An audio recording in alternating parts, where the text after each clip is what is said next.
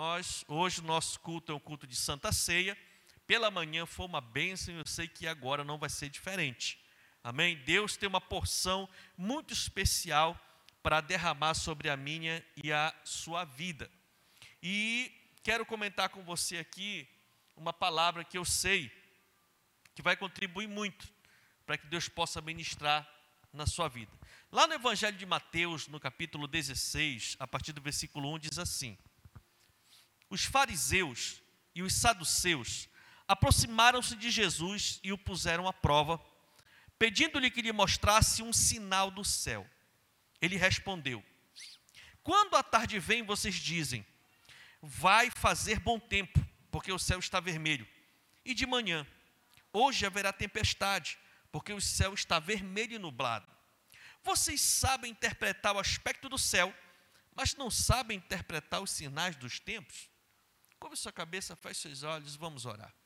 Pai, eu te apresento aqui a minha vida e a vida de todos esses que estão conosco aqui, que estão, Pai, nos acompanhando pelas mídias sociais, pelo programa Mais Que Vencedores na Sentinela TV. Meu Deus, que o Senhor venha abrir os nossos olhos espirituais, abrir os nossos ouvidos espirituais, para nós entendermos a revelação desta palavra. E essa revelação possa produzir em nós uma profunda reflexão, ao ponto de nós sairmos daqui determinados a andar de acordo com a tua vontade. No nome de Jesus, se você crê, diga amém.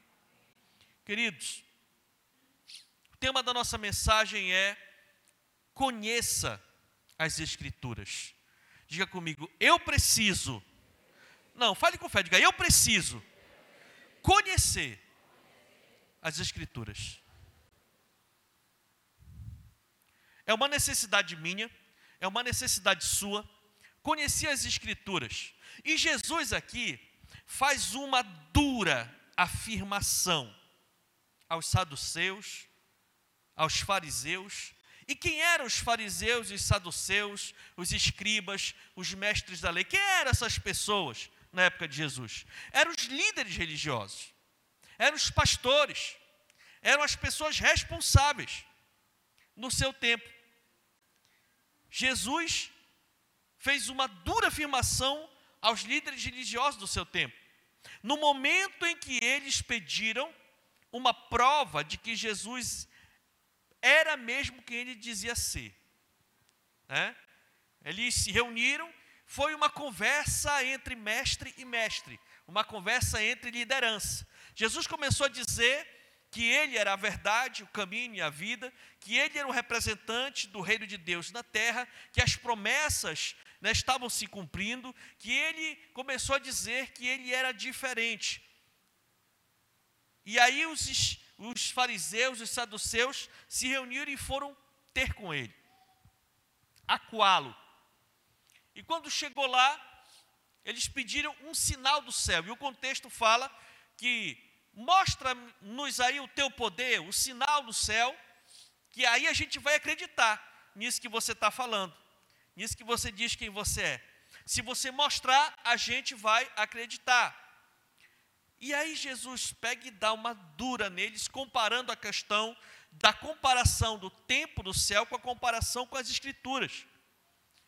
Em outras palavras, o que Jesus disse para eles?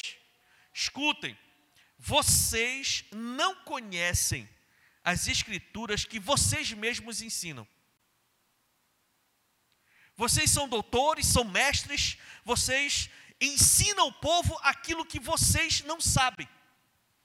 Vocês ensinam errado. Porque vocês não conseguem discernir os sinais do tempo. Vocês conseguem discernir o tempo natural, se vai chover, se não vai chover, se vai ser bom tempo, se vai dar vento, se não vai. Vocês conseguem discernir o que é natural, mas os sinais dos tempos, aquilo que está acontecendo agora, vocês não conseguem discernir. Vocês não conhecem as Escrituras.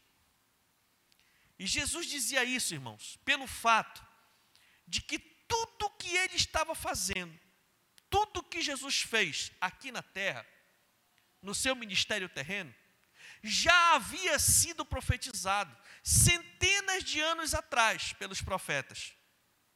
Os profetas que vieram profetizaram e disseram praticamente tudo o que Jesus iria fazer quando ele chegasse na terra.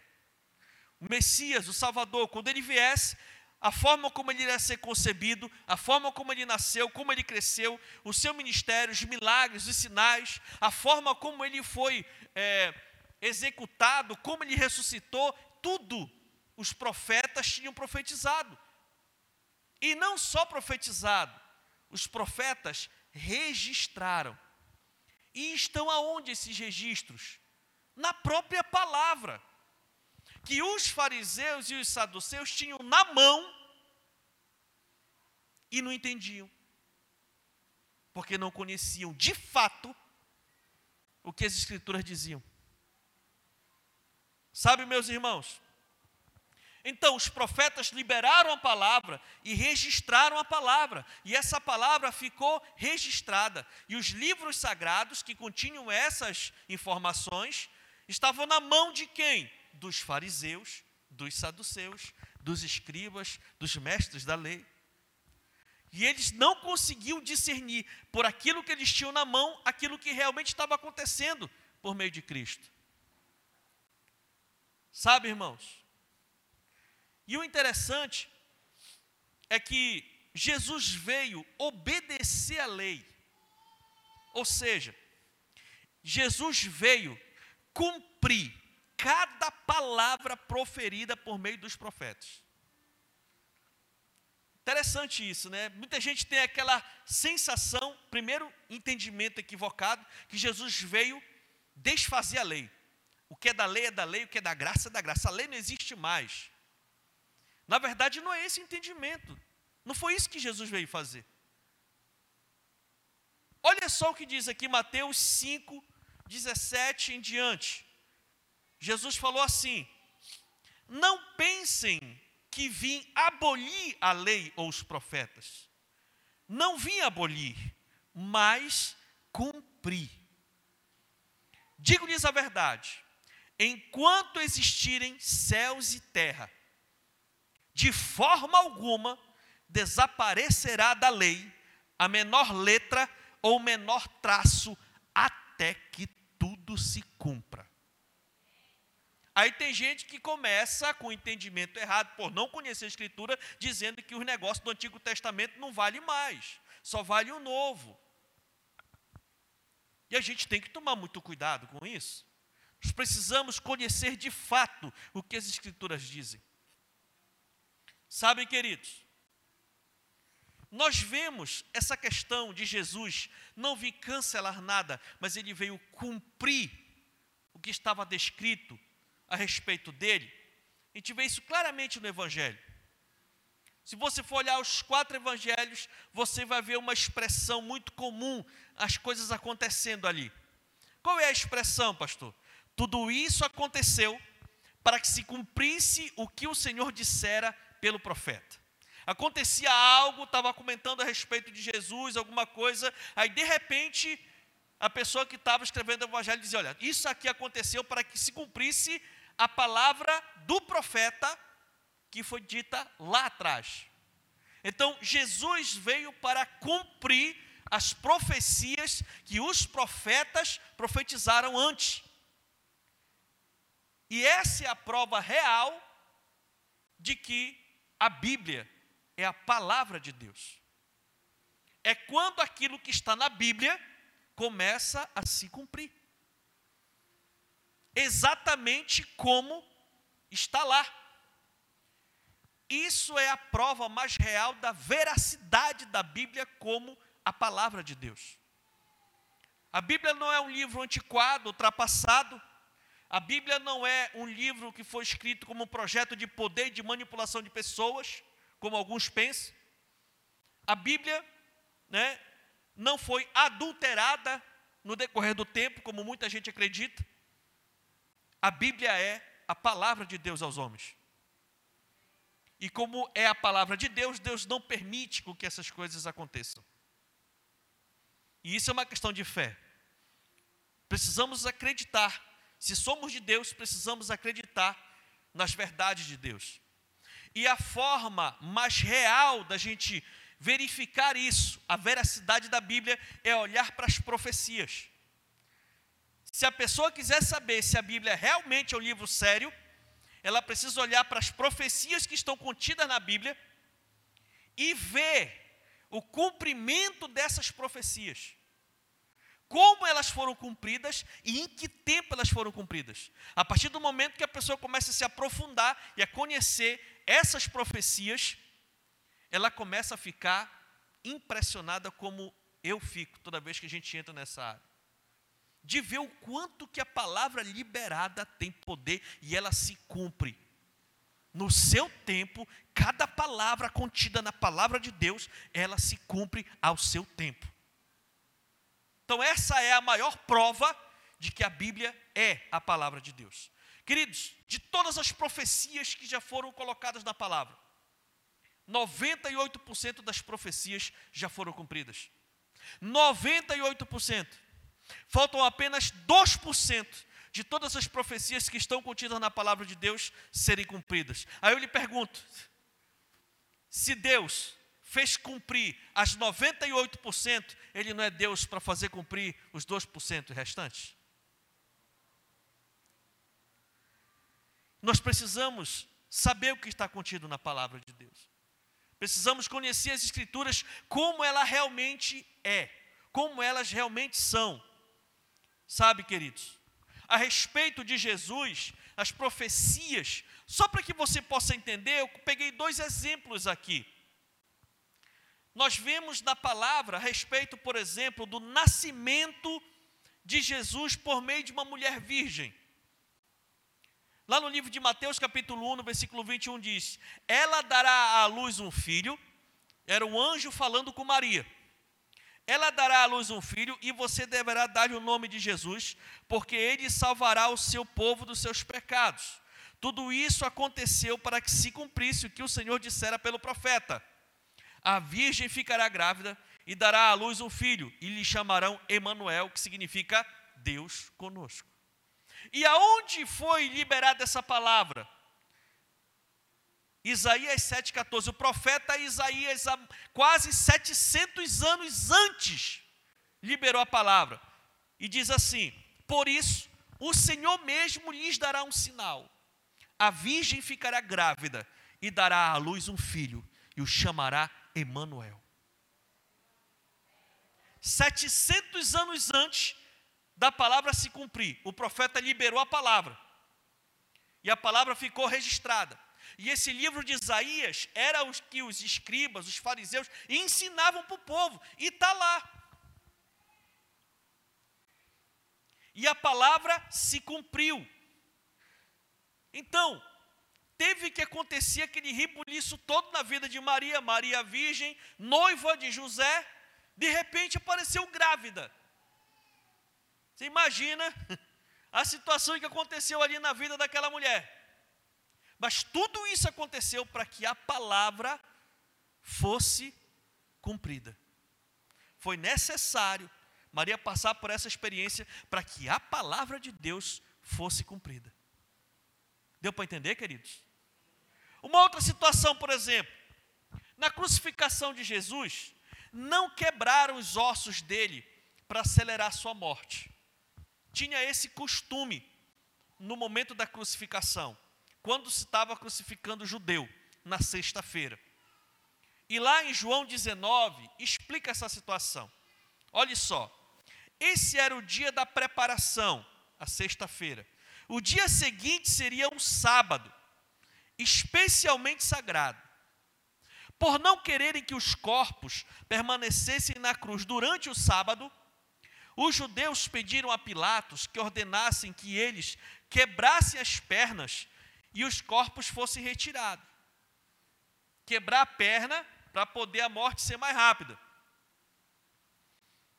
Vieram então os soldados e quebraram as pernas do primeiro homem que fora crucificado com Jesus, e em seguida as do outro. Lembre-se que Jesus foi crucificado e tinham dois ladrões judeus lá do lado dele.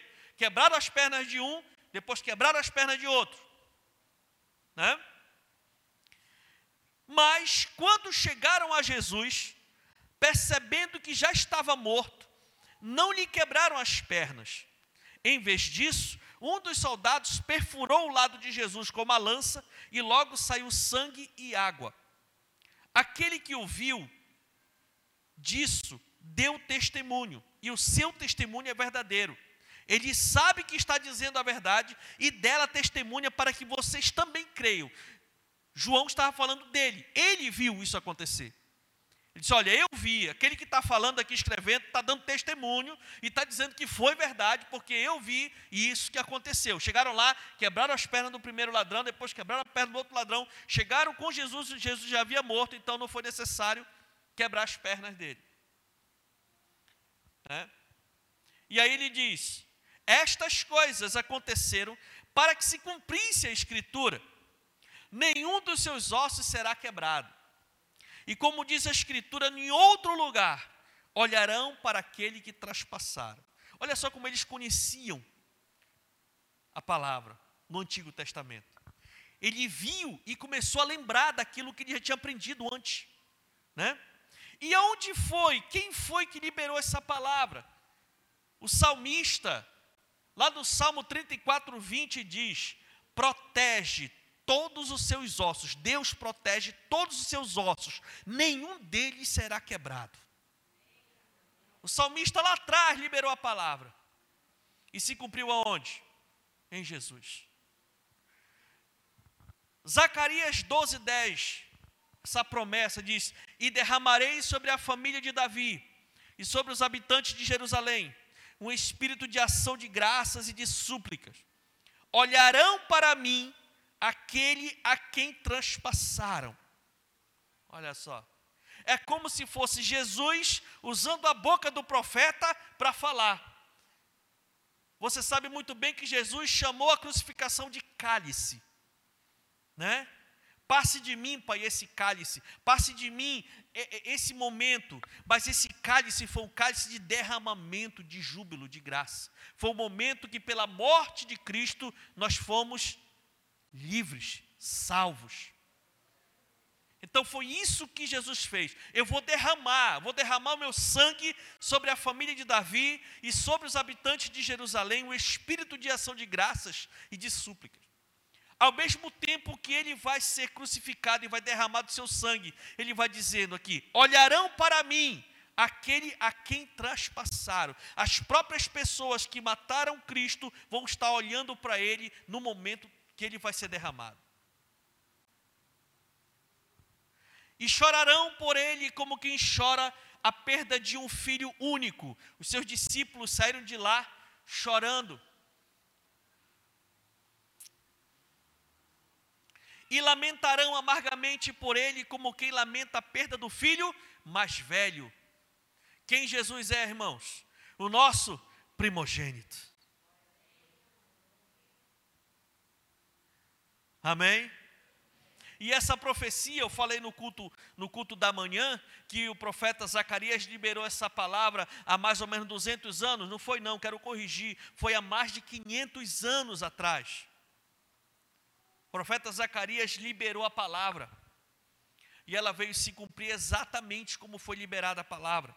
Irmãos, só em relação à morte de Cristo, existem 25 profecias cumpridas que os profetas liberaram no Antigo Testamento e no momento da morte dele, elas foram sendo cumpridas exatamente como os profetas, em várias gerações, no decorrer dos séculos, foram liberando.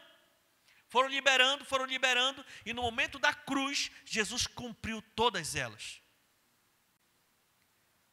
Isso sem relatar todo o resto da sua vida, antes da crucificação e depois da crucificação. Sabe, meus irmãos? E foi por isso mesmo que Jesus confrontou duramente os líderes religiosos da sua época. Né? Se eles tivessem, de fato, conhecimento da palavra da lei, eles conseguiam comparar e ver que realmente Jesus é o Cristo, o Messias tão esperado pelos judeus se eles conhecessem de fato as Escrituras, se eles parassem para estudar a coisa, analisar direito, observar direito, se deixasse a religiosidade de lado e olhar da forma certa, não, peraí, eu não quero que seja ele, mas eu vou dar uma observada, eu vou dar uma analisada, eu não, eu não gosto, eu não sou fã, eu não, sabe, eu não acredito, mas eu vou analisar. Se eles parassem e olhassem as escrituras, olhassem aquilo que as escrituras diziam e olhassem para a vida de Jesus, não ia ter como. Eles iriam reconhecer que Jesus era o Cristo. Mas por que eles rejeitaram, pastor? Por que, que eles rejeitaram Jesus? Por que, que a maioria dos líderes, principalmente, nem quiseram entrar no âmbito da dúvida? Não, não é ele, ele é um mercenário, ele é um lobo, vamos, vamos dar um jeito de neutralizar ele. Eles não se deram nem o benefício da dúvida. Por quê, pastor? Porque o problema, irmãos, é que o povo judeu naquela época esperava um salvador político, um governante político, e não um salvador espiritual, e não um salvador das almas. Eles estavam esperando um salvador político, eles, um salvador, o Messias, o Cristo. Na concepção deles, será uma pessoa natural que vai vir para Israel e vai estar cheia do poder de Deus como um Sansão, mas um homem natural, e vai liderar Israel, ele iria liderar o exército de Israel, iria se tornar o rei de Israel, iria confrontar o Império Romano que estava escravizando eles, iria derrotar o Império Romano, depois eles iam entrar e derrotar as outras nações do mundo, e iria devolver para Israel a glória e a honra lá dos primeiros reis, Davi, Salomão. Eles estavam esperando um rei político, um governador desta terra, dessa nação de Israel. E quando Jesus apareceu, Jesus apareceu de uma forma totalmente diferente. Jesus veio como príncipe do reino de Deus, não o reino dessa terra, mas o reino de Deus. Jesus veio para perdoar né, os nossos pecados e não livrar as pessoas na mão de um governante. Então Jesus veio com uma proposta totalmente diferente da perspectiva que os judeus estavam esperando. E por isso eles rejeitaram. O problema é que esse Salvador que veio era o Salvador que está na Bíblia. E o Salvador que os judeus estavam esperando era o Salvador da religião deles. E aí que entra o problema da religião.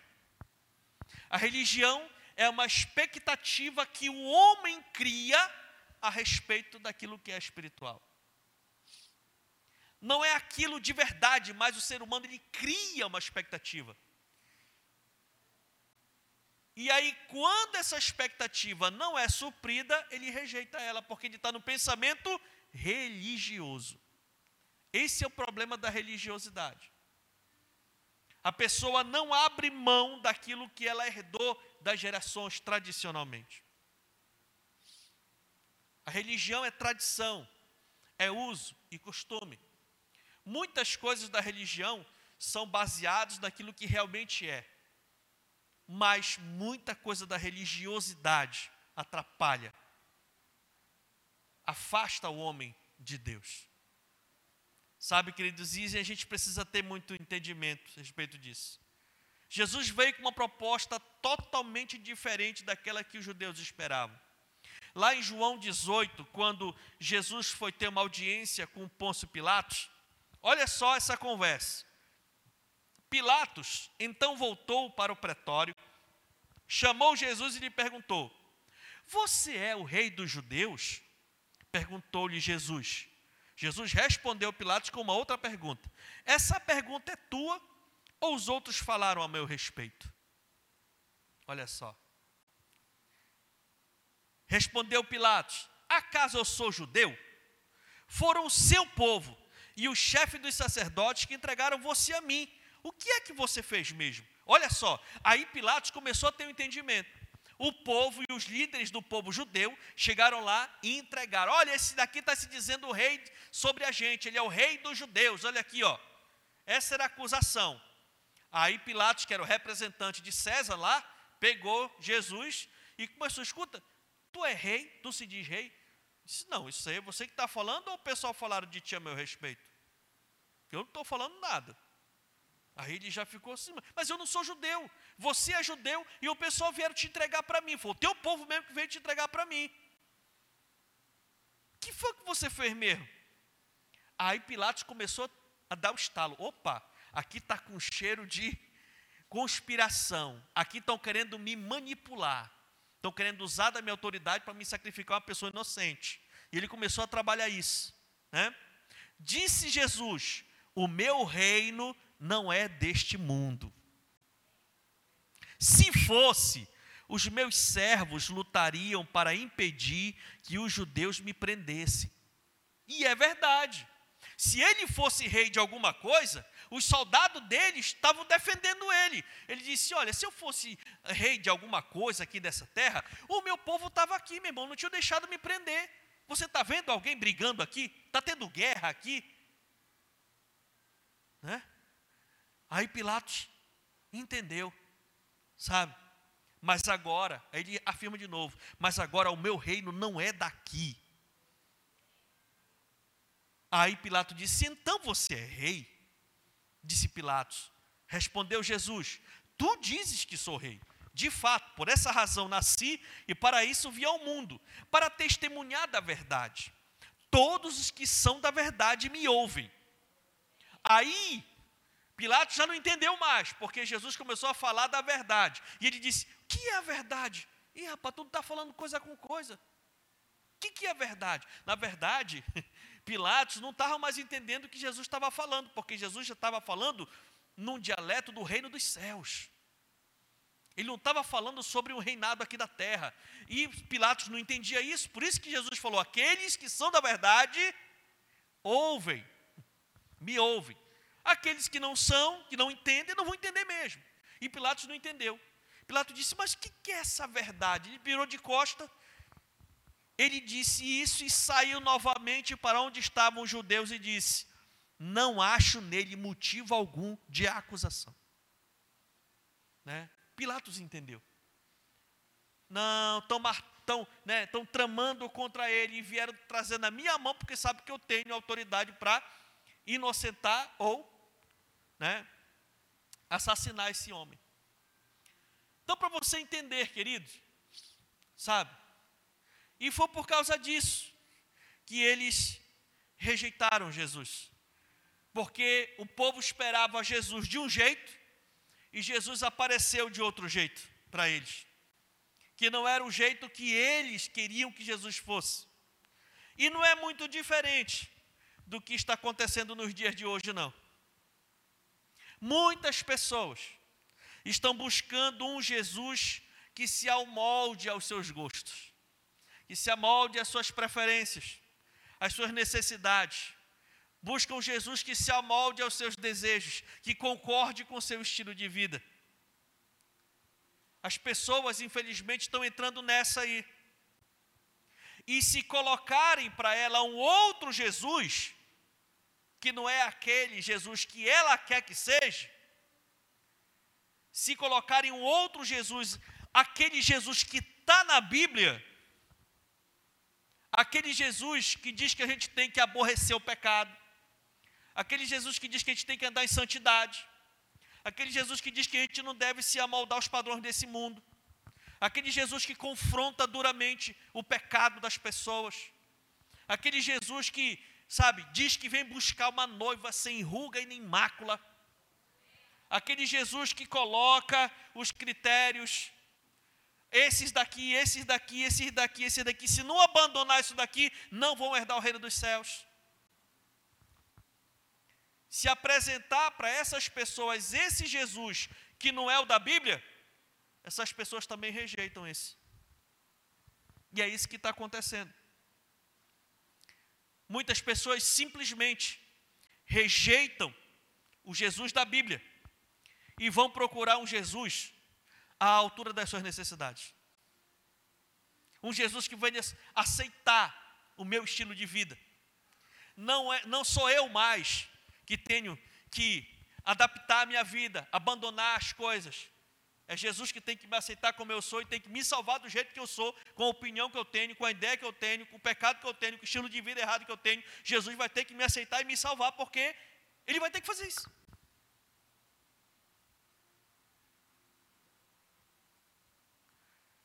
O nome disso é religiosidade. Irmãos, tem Jesus de todo tipo por aí. Tem Jesus para todo gosto por aí. Mas eu lhe digo uma coisa: o Jesus da Bíblia é só um. E com ele não tem confusão. E o interessante é que esse movimento, esse movimento das pessoas não quererem mais abrir mão da sua própria vida para abraçar a causa de Cristo, o estilo de vida de Cristo, isso também foi profetizado. Lá em 2 Timóteo 4, de 1 a 4, o apóstolo Paulo diz assim: Na presença de Deus e de Cristo Jesus, que há de julgar os vivos e os mortos, por sua manifestação e pelo seu reino, eu o exorto solenemente, pregue a palavra, esteja preparado a tempo e fora de tempo, repreenda, corrija, exorte com toda paciência e doutrina, pois virá o tempo, virá o tempo em que não suportarão a sã doutrina. Pelo contrário, sentindo coceira nos ouvidos, a agonia vai ser tão grande como se fosse um ouvido comichando por dentro. Sentindo coceira nos ouvidos, segundo seus próprios desejos, juntarão mestres para si mesmos. Eles se recusarão a dar ouvidos à verdade, voltando-se para os mitos, para as lendas, para as ideologias que têm surgido. Então as pessoas simplesmente elas não querem abandonar o seu estilo de vida carnal e começam a se juntar em grupos e começam entre eles mesmos levantar mestres, pastores, cuidadores, professores, entre eles mesmos. E aí começam a surgir muita igreja estranha por aí.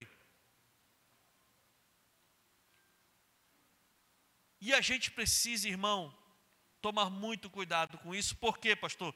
Porque essa palavra que foi liberada há mais de dois mil anos atrás, se cumpriu agora. Esse tempo chegou. Chegou o tempo, essa palavra está sendo cumprida. Estamos vendo o cumprimento desta palavra profética numa proporção nunca antes vista. Isso sempre aconteceu, mas na proporção da nossa geração, isso nunca tinha acontecido no mundo. E aqui no Brasil, ainda é pouco. Tem países, tem lugares lá fora que esse tipo de movimento está muito maior. E aí, por causa desse movimento, dessa profecia sendo cumprida, muita desinformação é lançada mundo afora. Muita desinformação, causando muita confusão no meio da igreja de Cristo. Praticamente todos os assuntos da doutrina cristã hoje é motivo de confusão e debate, principalmente na internet. Se você coloca ali alguma coisa sobre o dízimo, é gente, irmãos em Cristo, se degladiando, porque tem todo tipo de ensino, um bate com o outro, um é diferente do outro, é tanta coisa incrível. A respeito da salvação é a mesma coisa, a respeito de congregar é a mesma coisa, sabe? É uma, uma confusão que está tendo dos diferentes tipos de entendimento sobre a doutrina, sã doutrina, em decorrência justamente do cumprimento dessa palavra, dessa profecia.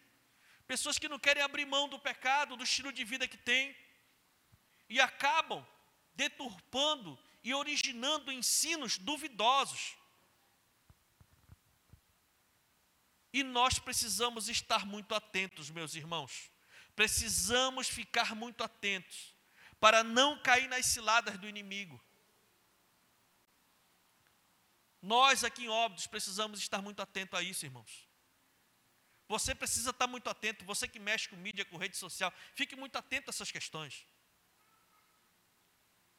Sabe, meus irmãos? E a única forma, escute, a única forma segura e certa de nos mantermos protegidos e guardados dessas coisas é conhecendo a verdade através da palavra de Deus. Você precisa conhecer a palavra. Você precisa saber o que diz as Escrituras. É uma questão de necessidade espiritual sua, de sobrevivência sua. Nós precisamos ter esse entendimento, queridos. Nós temos que conhecer o que está escrito na Bíblia.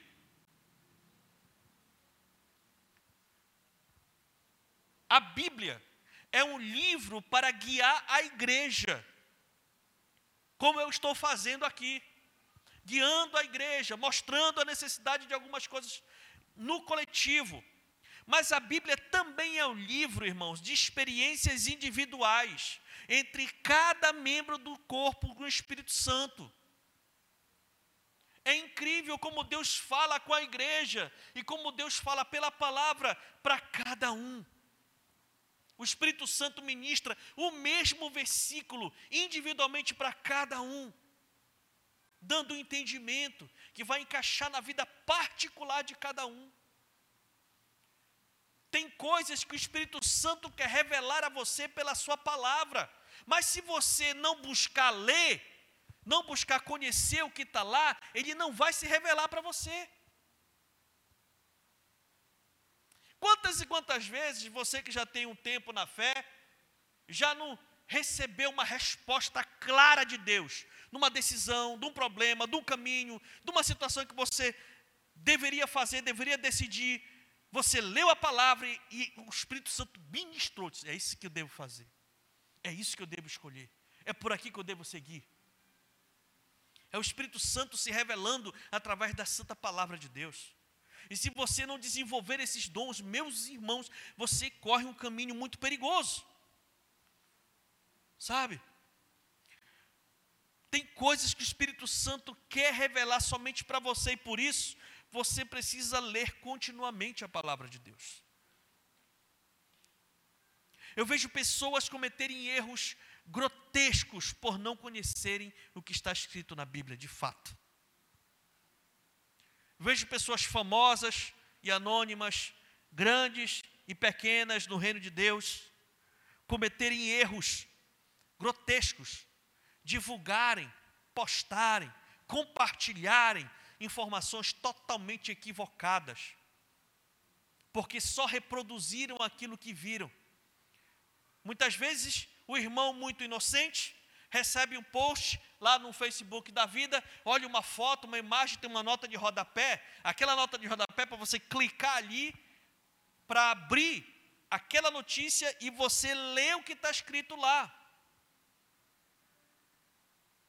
Mas não, a pessoa só olha, olha e tal, pai já compartilha, não faça isso. Porque de repente você está ajudando a compartilhar uma heresia. Você está colocando e se expondo como genuíno cristão. Né? Você está compartilhando das obras infrutíferas das trevas. E isso na inocência. Em outras palavras, você está sendo manipulado, que nem Pilatos foi manipulado com o povo judeu na época. Nós precisamos estar muito atentos, querido, a respeito disso. Sabe? Um exemplo aqui para que você possa entender o que eu estou falando aqui. A gente está no período né, do combate ao coronavírus aí, da campanha forte de vacinação, né? E tal, e muita gente tomando vacina e tudo mais. E interessante que tem pessoas que afirmam que a vacina contra a Covid é a marca da besta. E quem toma já perdeu sua salvação. Irmão, na internet está cheio. Cheio. Né? E as pessoas usam, para comprovar o que elas estão falando, elas usam a passagem de Apocalipse 13 para afirmar isso. E eu quero falar com você aqui a respeito dessa passagem de Apocalipse 13, a partir do 11, que diz assim: Então vi outra besta que saía da terra, com dois chifres como o cordeiro, mas que falava como o dragão.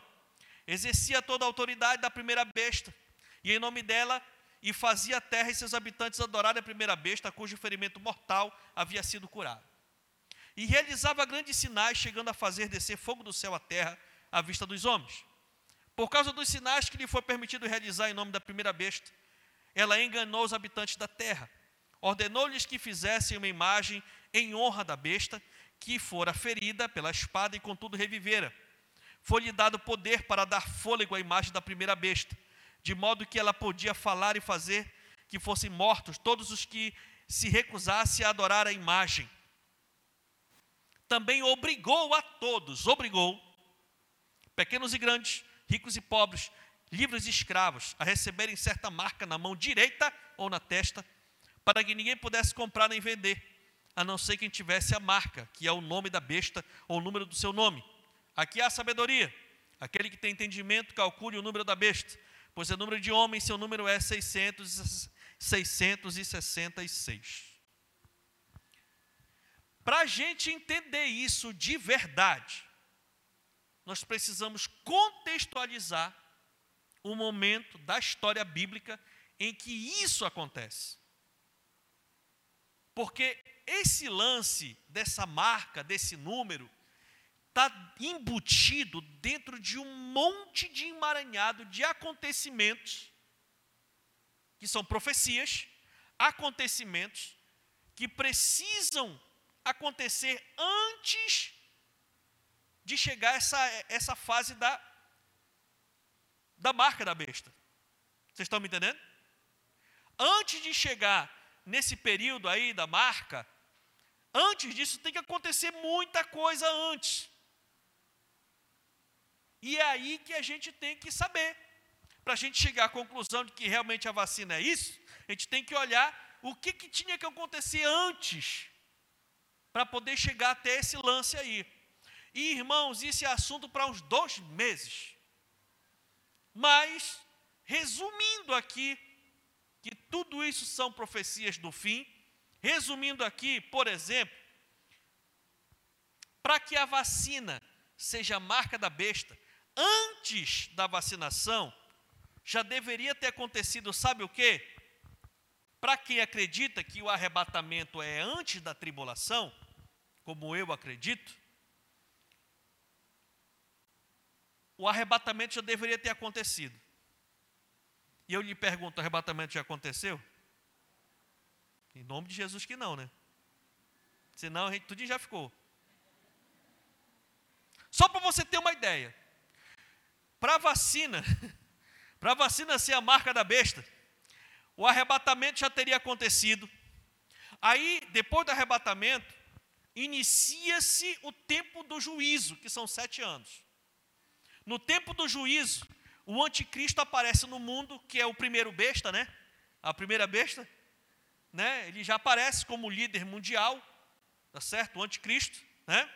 Ocorrem sinais nos céus e na terra, terça parte da terra, das árvores e toda a erva verde são queimadas, a terça parte. Depois, a terça parte dos oceanos se torna em sangue. A terça parte da água doce se torna em amarga. A terça parte do sol, da lua e das estrelas escurece. O sol e o ar são cobertos pela fumaça do abismo, de todo esse desequilíbrio ambiental que houve. E por causa desse grande desequilíbrio ambiental, a terça parte da população da Terra é exterminada. Por exemplo, nós aqui somos 50 mil habitantes, então entre aí aproximadamente 22 mil habitantes já deveriam ter ido o farelo, rápido assim. Né? Para quem acredita que o arrebatamento é no meio da tribulação, porque já está na tribulação, se o arrebatamento não for lá onde eu acredito que seja, é bem aqui que ele acontece. O arrebatamento acontece depois da terça parte das, das pessoas terem morrido. O arrebatamento acontece. Depois do arrebatamento, as duas testemunhas surgem no mundo. Depois o reino do anticristo é formado. Aí sim, porque nos três primeiros anos e meio, o anticristo é um dos principais líderes que governam o mundo. mas depois de três anos e meio, ele dá o golpe e se torna o líder principal do mundo. E é nessa hora que o anticristo se levanta como líder principal no mundo, surge essa segunda besta de Apocalipse 13. E quem é essa segunda besta? Esse segundo besta aí, né? É o sacerdote do primeiro besta, né? Então ele é o servo desse, né, desse governador. E aí duas coisas acontecem aqui para selar o governo do anticristo. A primeira é que ele manda fazer uma imagem muito grande desse governante. E como essa segunda besta tem uma intimidade muito grande com Satanás, né? Ele vai lá fazer lá o sistema lá, né? Jogar e essa imagem ela vai se mexer. Ela vai se mexer toda e tal e vai falar. E o sonho de quem segue a imagem é ver ela se mexendo, né? E falando e tal, né? Então ele vai é, é, fazer isso. E quando ele fizer isso, e aí vai obrigar todas as pessoas do mundo a adorar essa imagem desse governante. E depois disso, para selar o governo mundial do anticristo, é que esse sacerdote vai imprimir obrigatoriamente nas pessoas essa marca, que vai ser na mão direita ou na testa, e a vacina aplicada no braço, direito ou esquerdo. Então não dá para encaixar. Amém? Irmãos, nós precisamos conhecer o que está na Bíblia. Você está entendendo o que eu estou falando, meu querido? É por isso que a minha maior preocupação não é fazer um show, uma performance de uma super pregação cheia de poder e ungida. A minha preocupação é você sair daqui entendendo que você veio aqui receber uma palavra. É por isso que a gente, irmão, abre a tua Bíblia aí, olha aqui, olha aqui, ó, como é que está aqui, olha para cá, para ver se você consegue sair daqui com o máximo de informação na sua cabeça, para você conhecer realmente as Escrituras, sabe? Aí de repente a gente olha, meu Deus e tal, aí já vai postando, já vai, sabe, já vai curtindo, já vai. Tome muito cuidado com isso, sabe, querido? Então você pode questionar muitas coisas sobre a vacina. Você pode questionar eficácia, segurança, até porque tem gente que toma e já fica meio. Afinal de contas, é você mesmo que vai tomar. Então você pode questionar sobre qualquer coisa. Mas dizer que essa vacina é a marca da besta fera, não, aí já é forçar demais a barra. Amém, querido? Tá? Então é importante você né, saber o que realmente as Escrituras falam, sabe, meus irmãos? E dizer, afirmar que ela é a marca, bom, duas coisas você está dizendo. A primeira é que, se você afirma isso, é porque você tem certeza que tudo aquilo que a gente já falou já aconteceu. Ou, não, pastor, é porque lá o Apocalipse é, é, é metáfora, entendeu? É, é a, a, a, Bíblia ela é cheia de, de simbolismos, né, de figuras de linguagem. Então, não vai acontecer realmente como está lá. Aí a gente já começa a dizer que nem tudo que está na Bíblia vai acontecer. E aí eu me reporto lá para aquele versículo lá de trás, que Jesus falou o seguinte, Mateus 5,18: Digo-lhes a verdade, enquanto existirem céus e terra, de forma alguma desaparecerá da lei a menor letra ou menor traço, até que tudo se cumpra. Vai se cumprir. E está se cumprindo. Amém ou não amém? Então, meus irmãos, com tudo isso que eu falei aqui, terminando, eu quero desafiar você que segue Jesus a ser um ávido leitor da palavra de Deus. Porque é só você conhecendo o que está escrito na palavra é que você vai ter segurança. Irmãos, Deus não é um Deus de confusão. Quando você entrar num lugar que começa a querer meter confusão na sua cabeça, deixar você em dúvida, passa de largo. Porque Deus não é um Deus de confusão. Tudo que vem de Deus é com decência e ordem. Quem gosta da confusão, do caos, da dúvida, é o inimigo. E ele curte muito um ambiente desse. Sabe, querido? Infelizmente, o brasileiro não gosta de ler. Infelizmente. O brasileiro não gosta de ler, meu irmão. E agora, com o áudio e o vídeo na mão, né, no smartphone, fica muito mais interessante ouvir e assistir interpretações e análise de pessoas que a gente nem sabe quem são por trás dos microfones. Sabe aquela pessoa que você gosta muito, que você segue lá nas suas mídias sociais, clica no sininho e tal e tudo. Você sabe quem realmente são essas pessoas? Vocês sabem realmente quem são? Você não sabe, você não conhece.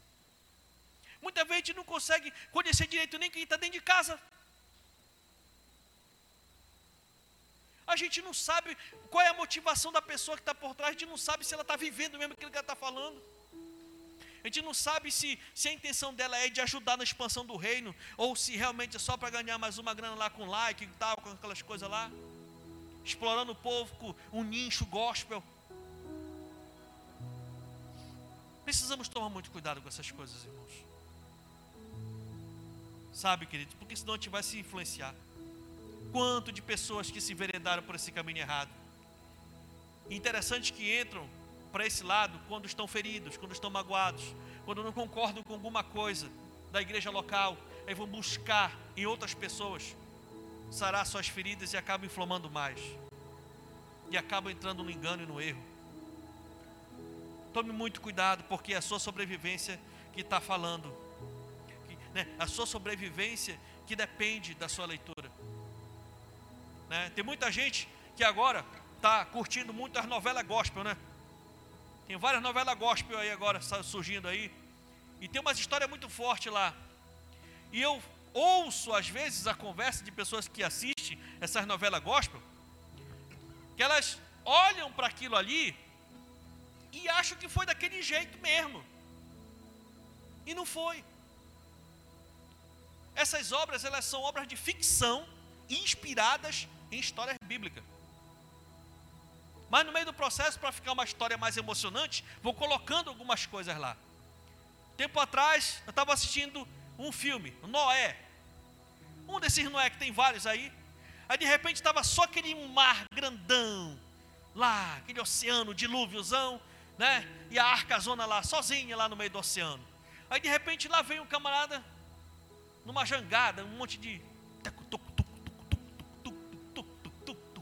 Aí parou lá, ei Noé, ei Noé, eu vim trocar um negócio contigo aqui. Eu disse, bom. E agora? Que a Bíblia diz que não sobreviveu ninguém, só a família do Noé. E de repente aparece este beleza aqui. Vocês estão entendendo, meus irmãos? Mas se a gente não ficar ligado, a gente acaba achando que é daquele jeito. Tome cuidado. Amém, querido? Sabe, meus irmãos, os cristãos de Bereia, dessa cidade chamada Bereia, tinham um hábito que todos nós precisamos ter com a gente hoje. Lá no livro de Atos, capítulo 17, no versículo 10 em diante, diz assim: Logo que anoiteceu, os irmãos enviaram Paulo e Silas para Bereia. Chegando ali, eles foram à sinagoga judaica. Os bereanos eram mais nobres do que os tessalonicenses, pois receberam a mensagem com grande interesse, examinando todos os dias as Escrituras para ver se tudo era assim mesmo. E depois deles examinarem nas Escrituras e confirmarem que aquilo que Paulo falava era realmente o que estava lá, olha, vocês lembram que está escrito aqui que né, a Virgem dará, daria a luz e tal, onde isso aconteceu? O nosso Jesus, nosso Senhor, o Cristo, ele veio e ele nasceu Maria assim assim. Não é verdade, fulano? Ei, estava lá e tal, é verdade e tal. E eles pegavam e olharam e o olhar. Olha, na, na hora da crucificação lá, o nosso mestre e tal, não foi quebrado, né? Os ossos, né? E tal. Pô, foi, foi, foi verdade e tal. E olha, como diz lá na palavra, eles foram lá, ó. Eles ouviam, eles ouviam o que Paulo falava. Mas eles iam para onde, irmãos? Para onde, meus irmãos? Para a palavra. Aqui está a fonte da sua segurança. Você não pode depender, não pode depender só daquilo que eu ou qualquer outra pessoa falando no domingo. Nós somos seres humanos, nós erramos. Agora mesmo eu consertei um erro de um número que eu dei de manhã. E eu acho tão importante quando os irmãos vão e vão remoer a palavra. É por isso que o estudo na célula, ele é baseado na palavra que foi ministrada aqui. Que é para você remoer o assunto. Sabe, eu parabenizo os líderes de célula que procuram ser fiéis. Porque nós precisamos, queridos, ensinar a palavra para o nosso povo. Nosso povo precisa ser mais alicerçado na palavra de Deus. Leia a Bíblia. Você que está chegando agora, procure uma versão mais menos complicada, mais fácil de entender. Aí você pega e começa a fazer um plano de leitura. Deus vai falar com você de uma forma poderosa. Se de repente você que lia muito a Bíblia e hoje não ler mais, está na hora de voltar à prática das primeiras obras. Deus quer muito mais de nós, meus irmãos. Deus exige muito mais de nós. É por isso que muita gente não tem é, estrutura para quando vem o pancão, vem a adversidade, vem o problema, sabe, vem a tentação, porque as pessoas estão no nível muito raso de conhecimento da palavra. Eu lhe garanto que se as pessoas conhecessem pela palavra como realmente é o inferno, a grande maioria dos desviados voltavam gritando, chorando aos pés de Jesus de novo. Nós precisamos, irmãos, estar firmados na palavra de Deus. Fique de pé.